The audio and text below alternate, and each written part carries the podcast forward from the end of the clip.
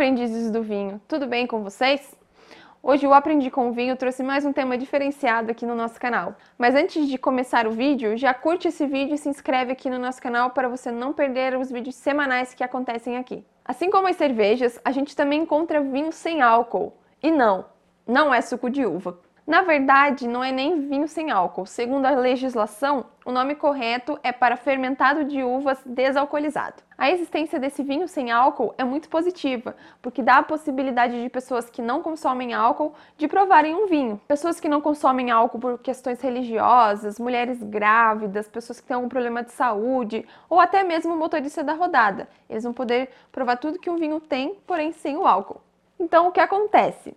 É, o processo do vinho ele é normal, como um vinho comum. Ele vai passar pelo processo de fermentação, em que as leveduras vão consumir o açúcar e vão transformar em álcool. Mas a diferença é que após o vinho fermentar e, e ser, ter sido transformado o mosto em vinho, é, esse vinho vai passar pelo processo de desalcoolização, que nada mais é que retirar o álcool presente naquele vinho. Além de se retirar o álcool presente no vinho, no processo de desalcoolização, se perde junto muito volume da bebida. Então isso acaba se tornando um processo bem caro. Mas mesmo com essas, essas questões, após retirar o álcool, o vinho ainda continua com as suas qualidades. Ele vai continuar com seus aromas, com a sua cor, com as, as suas propriedades medicinais. Não é na mesma quantidade, mas elas ainda estão lá presentes. Esses vinhos sem álcool, que na verdade é o fermentado de uva desalcoolizado, eles podem ser elaborados tanto brancos, rosés, tintos e até espumantes. E alguns até passam pelo processo de envelhecimento em barrica. E a diferença que esse vinho sem álcool tem para o suco de uva são os processos de elaboração, que são totalmente diferentes. O vinho vai ser fermentado e vai ser transformado o açúcar em álcool e depois retirado esse álcool, como eu já falei, e o suco de uva não.